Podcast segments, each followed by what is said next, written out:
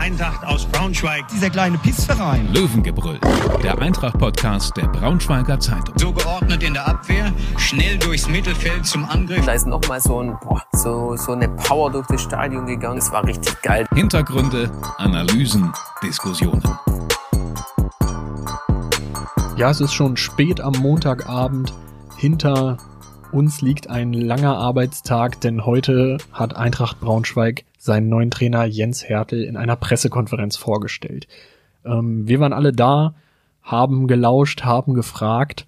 Ähm, ja, Tobi, wie ist denn dein erster Eindruck von, von Eintrachts neuem Coach? Erstmal muss ich dich fragen, ob du schon müde bist. So ein bisschen So ein bin bisschen. ich, so ein bisschen müde bin ich, weil es waren ja doch mehrere intensive Tage, an denen Nachrichten aufgeploppt sind, an dem, denen wir dann doch in einer Ausnahmesituation Inhalte produziert haben und ähm, das ist schon manchmal kraftraubend, aber macht in Verbindung mit dieser Teamarbeit hier auch unglaublich viel Spaß. Das ist so, das ging mir genauso. Aber es stimmt schon, es zerrt ein bisschen an einem. Trotzdem war das heute ein sehr angenehmer Termin, so im Großen und Ganzen zumindest. Ähm, wir waren ja mit der vollen Mannstärke da.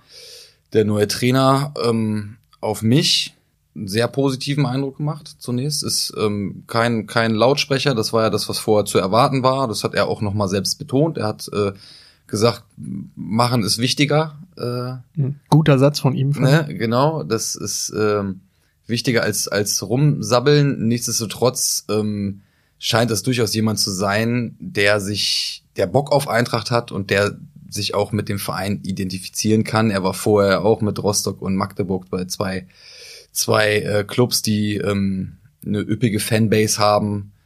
Also der erste Eindruck war erstmal positiv. auf mich wirkt er auch sehr, sehr bo bodenständig. Ähm, positiver erster Eindruck, das, äh, das war ein, ein, sehr umgänglicher Typ, so auch im ersten Gespräch nach dem offiziellen Teil. Wenn man da oben sitzt, dann ist es ja doch noch ein bisschen anders. Dann sind die, die Scheinwerfer auf eingerichtet, äh, die Kameras laufen. Äh, man weiß noch nicht so richtig, welche Fragen kommen, wobei ähm, bei so Vorstellungs-PKs ja doch ähm, das ein oder andere erwartbar ist. Ansonsten fand ich es ziemlich gut von ihm, dass er nochmal einen Dank an Michael Schiele gerichtet Von hat. sich aus, ja. Von sich ungefragt. aus ungefragt. Ja, genau. Ähm, und das wirkte auch nicht so dahergesagt, sondern er hat sich damit inhaltlich auseinandergesetzt. Er hat drauf geguckt, ähm, wie die Eintracht gespielt hat in der Zeit, in der er eben ohne Job war. Und ähm, ich glaube, das ist auch nicht unbedingt selbstverständlich, dass man seinem Vorgänger nochmal so Respekt zollt und das mit auf den Weg gibt, auch wenn derjenige, der gehen musste, auf diese Worte wahrscheinlich wenig gibt. Ja, das ist so, aber es zeigt bei Jens Hertel natürlich auch ein Stück weit, dass er das vermutlich nachvollziehen kann, dass es Michael Schiede jetzt wohl nicht so nicht so toll geht mit der mit der Situation. Ähm, ja, und es zeigt natürlich auch ein Stück weit, dass die wissen, wie das Geschäft läuft. Ne? Also der ist der Jens Hertel ist auch schon mal freigestellt, wie es ja so schön offiziell heißt worden. Ähm, aber was du gerade auch nochmal gesagt hast, nach, im Gespräch, nach dem Gespräch, also wir haben uns danach natürlich alle nochmal vorgestellt und nochmal ein bisschen geschnackt. Und ähm, da wurde dem, dem, dem sonst so, ähm, wie sage ich das, etwas reserviert wirkenden Jens Hertel haben wir dann auch das ein oder andere Lächeln entlocken können, glaube ich. Also es war ein Ja. ganz lockeres Gespräch und er hatte, hat auch den Eindruck gemacht, als, als wenn ihm das äh, durchaus gefallen hat und äh, vielleicht auch ganz nett von uns war, dass wir danach nochmal ein bisschen gequatscht haben.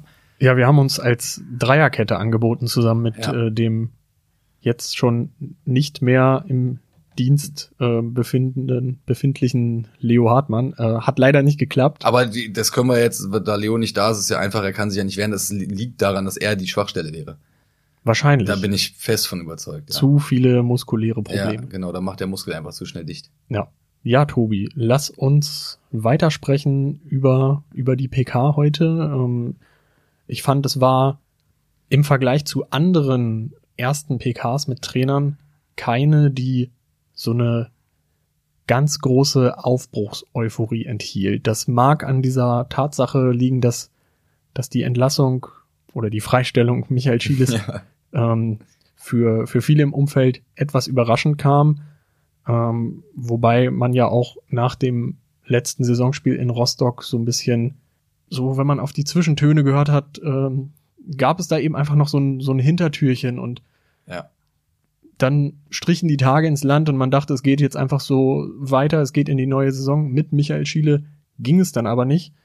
Trotzdem fand ich es heute sehr, sehr aufschlussreich. Absolut, ja. Ähm, Jens Hertel hat natürlich auch ein bisschen was erzählt, was er hier, was er hier vorhat. Erstmal hat er natürlich auch, wie das viele so machen und natürlich aber auch nicht zu Unrecht, die Wucht des Stadions und die Atmosphäre gelobt. Er hat gesagt, er möchte ähm, aktiven Fußball spielen lassen. Ähm, er ist auch eigentlich jemand, dem, dem nachgesagt wird, dass er hier hinten erstmal Beton anrührt. Auch das hat er betont. Es muss defensiv stabiler werden, zu viele Gegentore, völlig, völlig korrekt. Ähm, aber das ist, ist natürlich auch eine Sache, die man sich hier und da wünscht, äh, dass, dass die Truppe ein bisschen aktiver wird. Auf der anderen Seite ist es natürlich auch eine Sache, die viele Trainer dann erstmal ähm, vorgeben bei ihrer Vorstellung. Ja, es hörte sich in den vergangenen Jahren immer äh, immer mal wieder sehr interessant und toll an und ähm, naja, wir, wir wissen ja, was passiert ist. Es gab immer mal wieder den, den Trainerwechsel, es gab mal wieder eine neue Philosophie, wieder eine neue ähm, Idee, wie die Eintracht Fußball spielen soll. Viele, viele neue Spieler, viele neue Co-Trainer, Torwarttrainer, Athletiktrainer, die, ähm, die schnell wieder weg waren.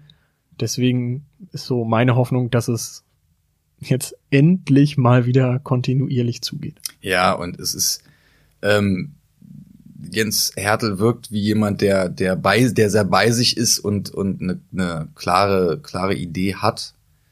Ähm, wir haben uns ja auch im Vorfeld, nachdem klar war, dass dass er der neue Trainer wird, auch mal mit alten Weggefährten, mit ein paar ehemaligen Spielern unterhalten, mit äh, äh, Journalistenkollegen auch, die schon mit ihm zusammengearbeitet haben. Und da kam immer wieder raus, dass er, ähm, dass man ein gutes, gutes Leben mit ihm hat, auch als Spieler, wenn man, wenn man sich auf die Idee einlässt. Es muss jedem klar sein, was der andere will. Und dann ist das, wird das auch eine gute Zusammenarbeit. Ähm, das Stichwort Disziplin fiel immer, egal mit wem ich gesprochen habe oder du oder wer auch immer. Und heute hat das ja in der genau, PK es fiel ja heute auch. auch nochmal gesagt, dass es ohne Disziplin nicht geht. Ähm, der Mann hat auf jeden Fall eine Chance verdient, ähm, absolut. Und äh, ich, ich glaube, da hätte man sich durchaus schlechtere Varianten ins Haus holen können. Das ist mein erster Eindruck. Also ich ähm, war jetzt, wie ich sag's nochmal, erstmal erstmal positiv überrascht. Jetzt muss man mal abwarten, wie die Arbeit läuft. Nochmal zum Punkt Disziplin vielleicht. Ich fand dann sehr, sehr interessant, dass er auch noch äh, ganz, ganz bewusst hervorgehoben hat, dass er natürlich trotz aller Disziplin und trotz aller Vorgaben kreative Spieler oder Spieler, die besondere Fähigkeiten haben, eben in diesen nicht beschneiden will und ihnen die Freiräume geben will. Ja, für Spieler mit besonderen Gaben hat er, glaube ich, gesprochen. Ja. Genau, das würde wahrscheinlich auch jeder Trainer so, so unterschreiben. Und äh, wurde in ähnlicher Form immer mal wieder so gesagt, aber ich fand es schon wichtig, dass er eben jetzt nicht nur voll auf die Disziplin geht. Ja, es gibt ja auch durchaus Trainer, die in denen, ähm, in deren naja, die, die der Mannschaft so ein taktisches Korsett anlegen, in, in dem dann manch ein Spieler auch erstickt, wenn ich das mal so sagen darf. Ähm, das hilft ja dann auch nicht. Ein Max Kruse zum Beispiel. Ein Max Kruse zum Beispiel, ja. Das ist jetzt ein, Sonderfall, aber ähm, den müssen wir jetzt hier, glaube ich, auch nicht diskutieren.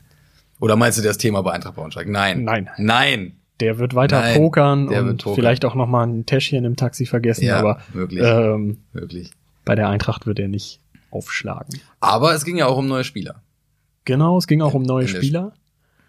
Peter Vollmann hat gesagt, ähm, er hat schon sich vorbereitet, auch zusammen mit dem neuen Trainer, ähm, zum Teil eben auch mit Michael Schiele, der, ähm, der eben jetzt nicht mehr da ist.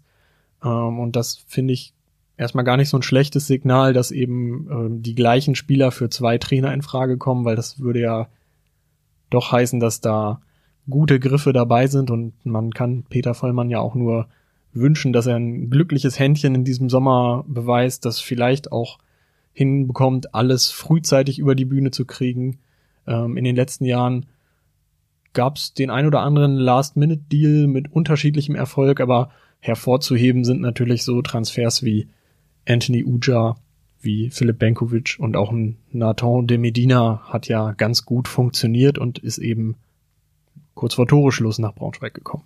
Ja, gerade den Transfer von Benkovic hat er ja auch nochmal hervorgehoben, dass er ja manchmal dann auch ich glaube, er hat gesagt, unterm Radar Dinge, Dinge anschiebt äh, und man könne sich dann sicher sein, dass das dann eine 1A-Lösung ist.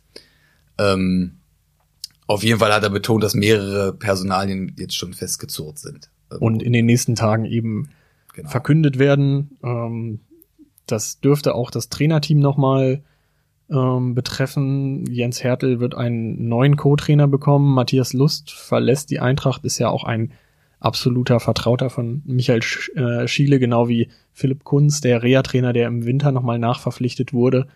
Janning Michels und ähm, Moppes Petz, der Torwarttrainer, die bleiben der Eintracht erhalten, haben noch laufende Verträge. Und sonst ähm, geht es, glaube ich, nur noch um Videoanalyst Marcel Goslar, von dem war heute in der Pressekonferenz nicht die Rede, aber auch da hieß es, dass Gespräche anstehen, zumindest mit Kandidaten, die eben diese Position zu besetzen haben. Ja, also im Trainerteam wird auch noch wird auch noch einiges passieren. Also es ist jetzt äh, muss jetzt auch langsam losgehen. Die anderen ähm, Mannschaften in der zweiten Liga sind schon fleißig dabei, ähm, sind der Eintracht was das äh, das Transfervorgehen angeht schon ein Stück weit enteilt. Ähm, also jetzt muss auch losgehen langsam, oder? Genau. Und das ist doch eigentlich ein ganz gutes Schlusswort für unsere kleine abendliche Einschätzung hier zum, zum ähm, ersten Auftritt des neuen Eintracht-Trainers Jens Hertel. Wir gucken weiter, wie er sich so schlägt in seinen ersten Tagen und Wochen und ähm, ja, freuen uns auch auf eure Rückmeldung. Ja, sagt uns doch mal, wie euer Eindruck ist vom neuen Coach. Bis dann, ciao, ciao. Ciao. Mehr Podcasts unserer Redaktion finden Sie unter braunschweiger-zeitung.de slash podcast.